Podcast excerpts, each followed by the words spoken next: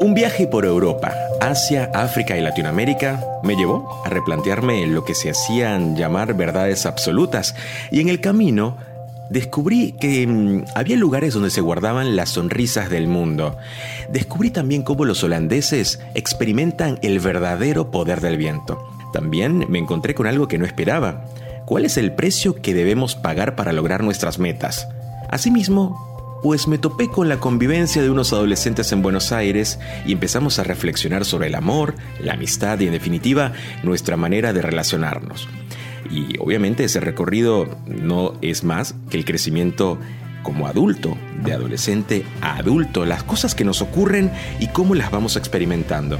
Eso es parte de lo que está incluido en el tiempo y el lugar de las cosas. Yo soy Rod Martínez. Comenzamos con el primer episodio del Tiempo y el lugar de las cosas podcast.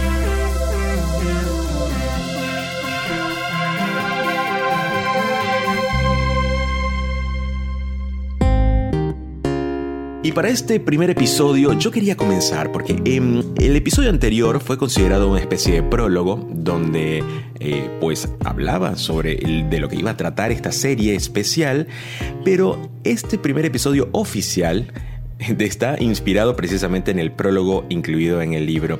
Y qué mejor manera de celebrarlo que invitando a precisamente quien escribió eh, amablemente ese prólogo para, para el libro. No es casualidad que Eli Bravo sea escritor, conferencista, comunicador, experto en crecimiento personal y una inspiración para muchos comunicadores quienes crecimos en la linda época de la comunicación venezolana. Eli está en línea conmigo desde Miami para hablar sobre muchas cosas, porque el tiempo y el lugar de las cosas habla precisamente sobre eso. Todo lo que nos hace crecer, evolucionar como personas profesionales, independientes y quienes siguen su pasión. Eli, bienvenido al Tiempo y el lugar de las cosas podcast.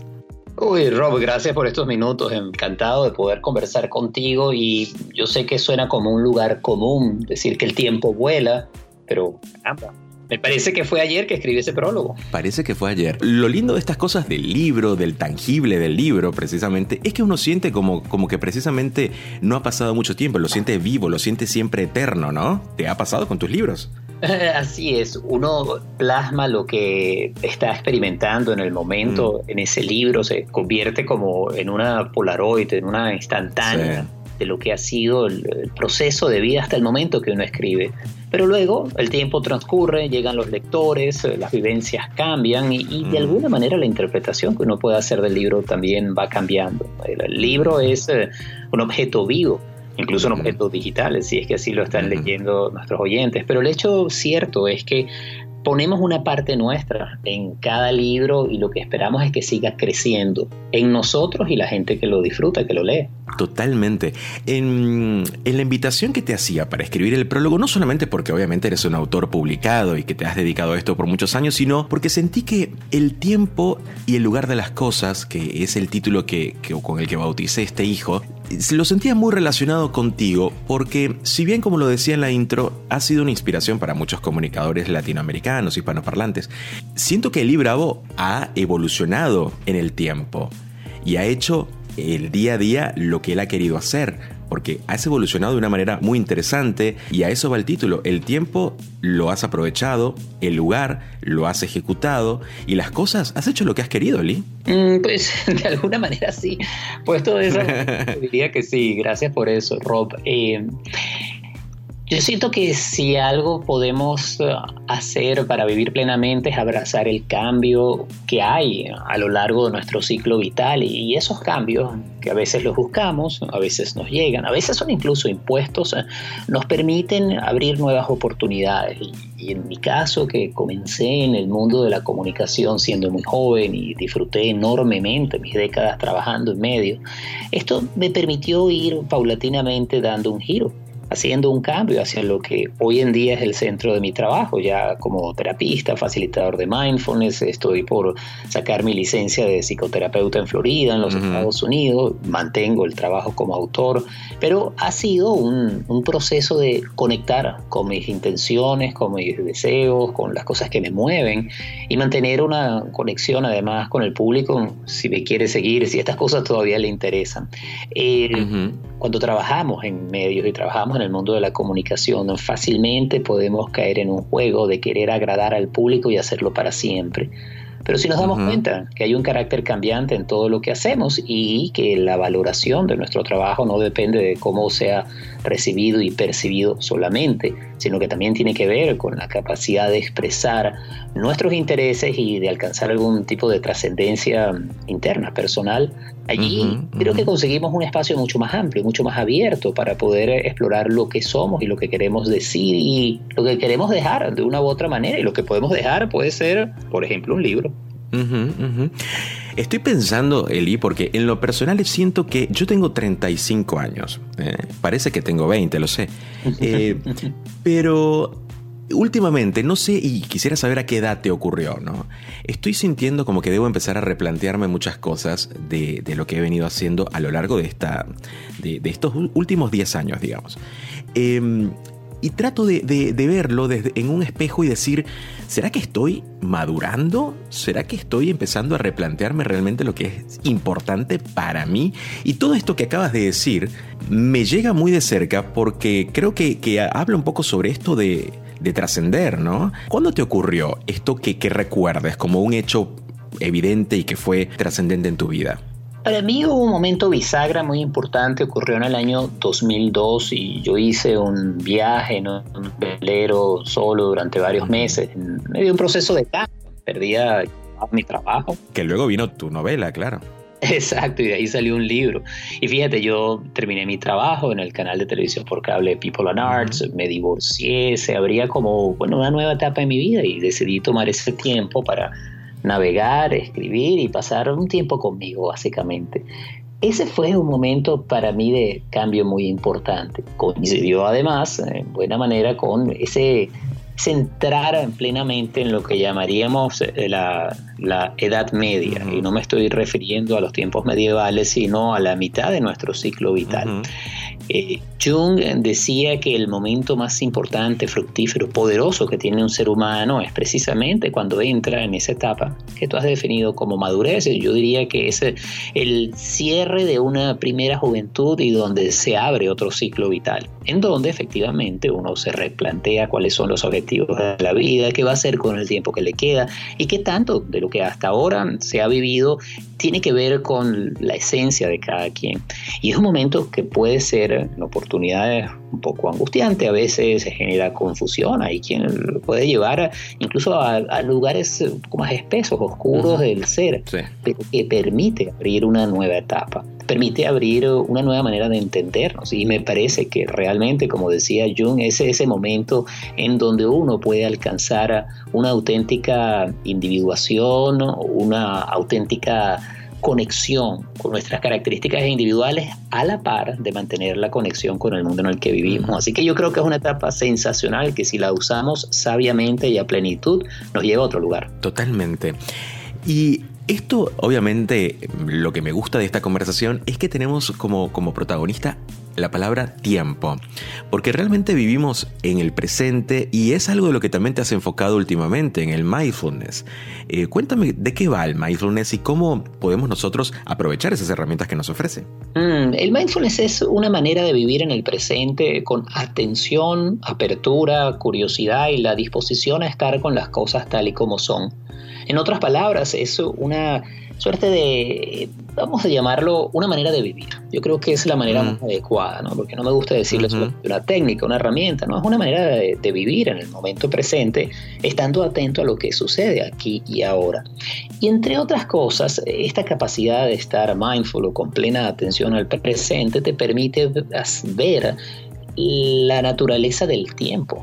¿Y a qué me refiero yo con esto? Bueno, que el tiempo nos trae cambio constante, que el tiempo es en realidad un nombre, un concepto que nosotros le hemos dado a la manera de ver hacia el pasado y hacia el futuro, pero como tal existe y no existe y tiene una valoración que está estrechamente ligada a nuestra percepción y, a la manera como nos aferramos o no a las cosas que nos sucedieron y la manera como tratamos de controlar o no las cosas que nos van a pasar.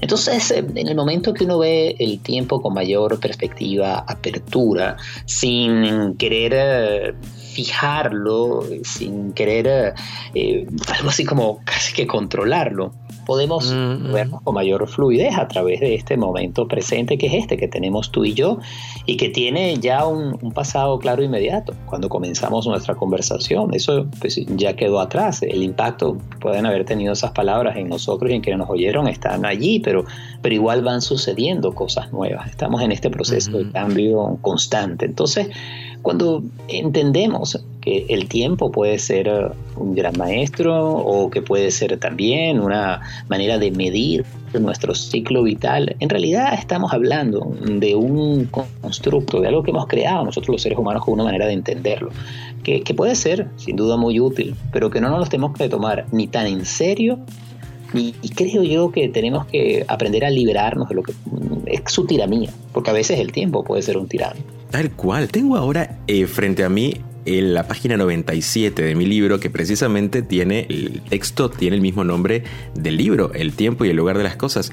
Y mientras Elí me cuenta todo esto de vivir en el presente y que obviamente tiene una moraleja asociada también a mi libro, yo arranco este texto diciendo, hay tiempo y lugar para todo y es ya. Y justo es un mensaje que siempre transmito en, las charlas que le doy a emprendedores, que transmito con emprendedores, en la que me topo con, estos chicos que tienen ideas geniales para, para hacer modelos de negocio, para ejecutarlos, y todos empiezan, mm, mira, yo aún no lo he lanzado porque eh, estoy esperando a tener el plan de negocios o estoy esperando a que la situación del país mejore, estoy esperando a cosas que, que realmente están fuera de nuestros dominios y lo único que hace es eh, postergar y alargar que nuestros sueños se cumplan o muten o se ejerciten o se testeen. Y cuando decidí lanzar el tiempo y el lugar de las cosas o, armar este proyecto de libro, no sabía qué nombre ponerle, Lee, por ejemplo, y tuve ese, este dilema de, pero ¿qué es lo que a mí me toca hoy día, no? Y me empecé a encontrar con estos textos que había escrito a lo largo de tantos años, que obviamente fueron escritos por un niño de 17 años y luego un adolescente de 17 años, luego un preadolescente y la voz iba cambiando y la manera de escribir iba cambiando. Y yo decía, claro, no me representan a quien soy hoy, pero no dejan de ser quien fui y quien obviamente forjaron este camino para, para lo que hoy día veo en el espejo y reconozco en mis pensamientos. Y cuando me topé con esto del tiempo y el lugar de las cosas, el texto está, obviamente ese texto está inspirado y enfocado en el emprendedor y en todos estos emprendedores exitosos que decidieron ejecutar sus ideas cuando lo sintieron adentro, ¿no? Esta pasión y este fuego que te lleva adelante para, para cumplir tus sueños. Pero me gusta como el hilo enfoca desde el mindfulness porque realmente nuestro, nuestro presente, nuestro aquí y ahora, es fundamental para escribir obviamente el futuro. Si nos enfocáramos más en el aquí y ahora, ¿qué estaríamos haciendo, Eli? ¿Forjando las bases más sólidas para lo que viene? Sí, totalmente. Yo creo que un mejor futuro u otro tipo de futuro lo hacemos es eh, aquí y ahora, con estas acciones que emprendemos, con los pensamientos que cultivamos, con las intenciones que trabajamos claramente, eh, este es el espacio de acción. El pasado pues ya, ya quedó atrás y muchas veces nos esforzamos arduamente en querer tener un mejor pasado, pero tal cosa no es posible. Y en cuanto al futuro, todavía no ha llegado, pero eso no significa que uno no puede planificar y, establecer algunas líneas a seguir, eso, eso está muy bien pero no podemos confundir el mapa con el territorio, o en otras palabras, en el caso que estamos haciendo un mapa de acciones a futuro, nadie nos va a garantizar que ese territorio que luego transitemos sea el que planificamos, ahí es donde entra la flexibilidad y la capacidad de ser creativos. Pero yo quisiera retomar algo que tú mencionabas ahora, Rob, que es muy importante de alguna manera creo que toca el otro comentario que hacías sobre ese tránsito interno que se está dando a tu, a tu edad, pues a tus medianos 30 y que tiene que ver con el hecho de reconocer que no somos los mismos todos los días y que efectivamente tuvimos una manera de ver y de experimentar lo que nos sucedía cuando estábamos en la adolescencia o en esa primera juventud y eso va mutando y va cambiando y darnos el espacio para reconocer esa persona que estamos siendo no la que hemos sido o la que fuimos, sino la que estamos siendo ahora en este momento. Nos ayuda mucho a poder abrazar los cambios que nos ha traído, los cambios externos e internos, pero también a alinearnos más con lo que nos interesa. Porque sin duda en tu libro hay, como tú dices, eh, muchas voces. esas voces corresponden a, etapas que tú estabas viviendo, la manera como reflexionabas sobre ella. Y el libro al final se compone de esa suma de voces para utilizar uno de los versos de Walt Whitman, que él decía que todos albergamos multitudes, pues tú al escribir en distintos momentos, en distintas situaciones, tú estás hablando de las multitudes que alberga, los muchos rock que han existido durante este tiempo y que sin duda van a seguir cambiando. Y ese rock que se sienta a darle forma, a unir todos los textos, lo que yo sentí cuando leí el libro es que estabas buscando darle una lectura más amplia, una lectura justa y también eh, hacer sentido de todo lo que habías vivido. Y ese es un muy buen trabajo, un auténtico trabajo de balance de los días para entender que las cosas tuvieron su momento, tuvieron su tiempo, tuvieron su espacio y, y las honras, las honras tal y como fueron. Gracias por esas palabras, Eli. Vamos a hacer una pausa para compartir otros 10 minutos sobre el tiempo, sobre el crecimiento, sobre la vida y sobre esta comunicación digital que hemos tenido a lo largo de los años y que, valga, yo lo conté en el prólogo, pero él y yo no nos conocemos en persona. pero tenemos una conexión interesante desde hace muchos años. Al regreso, todo esto y mucho más. Esto es El Tiempo y el Lugar de las Cosas podcast. No hay nada más emocionante que viajar, trazar un recorrido que nos alimente, sumando emociones, experiencias, forjando relaciones, excitando el espíritu para componer conocimiento en forma de melodías que se escuchen alto, que toque cada fibra, que te haga sentir, reír, llorar, emocionar.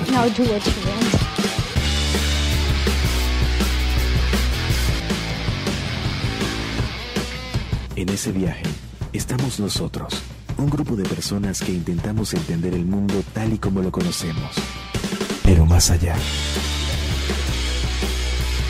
Bienvenidos a un todo. Bienvenidos a reading.com. Somos más que una generación.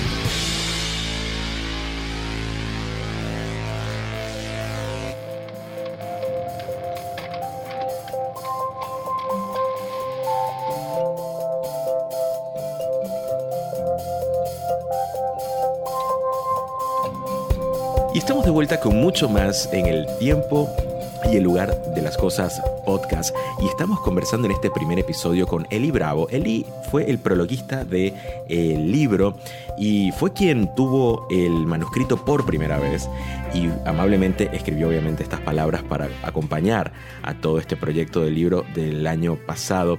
Eli y yo hemos estado conversando en los pasados 10 minutos sobre el tiempo, sobre el crecimiento, sobre la vida misma y muchos de ustedes pueden sentirse identificados porque Eli, dentro del prólogo, lo mencionaba antes del corte, habla sobre un viaje, ¿no? Que fue lo que sentiste cuando, cuando leíste el manuscrito, que era un viaje, era un recorrido, era un diario de viaje o un diario de vida, también lo mencionabas en el prólogo. ¿Cómo fue esa experiencia de leer el libro, Eli, y qué nos puedes contar de lo que encontraste ahí adentro? Pues encontré a, a Rob tratando de entender a Rob y las cosas que le sucedían, ¿no? Eso...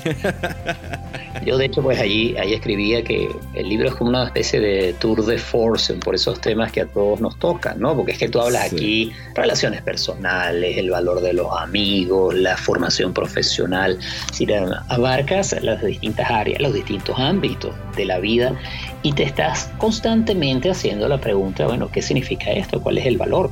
¿Qué es lo que me está dejando a mí? Y, allí es en donde el libro conecta con temas universales y tú tienes una visión particular, pero también muy amplia sobre esto, que es lo que yo siento que puede conectar con el lector.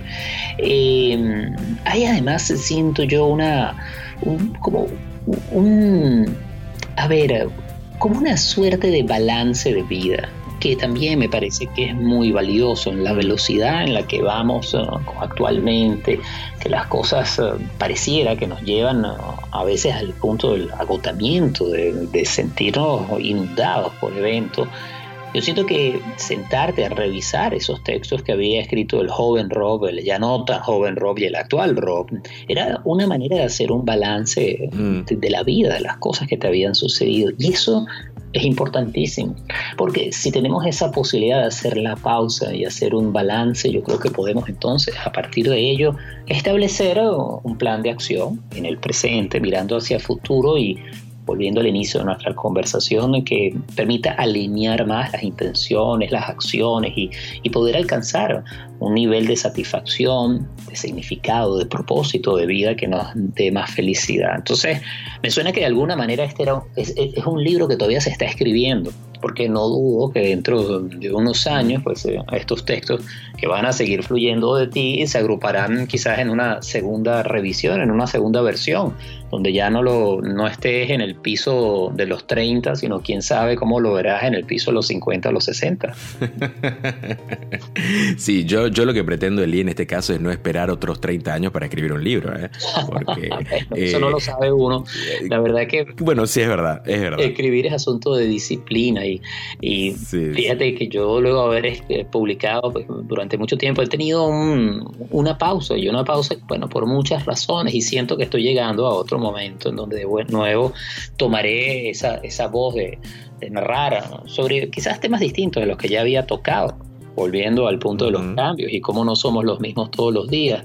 Pero lo que no hay duda, y esto va para todas las personas que nos escuchan, que han publicado, que piensan publicar, al final escribir es un oficio y como tal pues requiere que uno le dé tiempo. Es cuestión de práctica y, y sobre todo constancia. Y, em, te iba a preguntar, ¿cómo es tu proceso creativo para escribir tus libros? ¿Cómo te has encontrado? Porque has escrito diversos géneros. ¿Cómo te encontraste para escribir cada uno de ellos y cómo ejercitas esto de, la escritura también?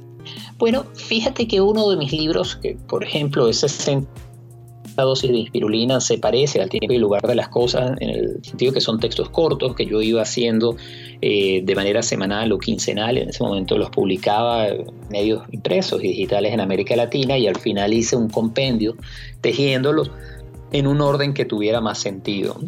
He tenido otros libros, o libros de cuentos, que fui agrupando a lo largo de los años y luego la edición y revisión pues, adquirieron también un cuerpo un poco más coherente.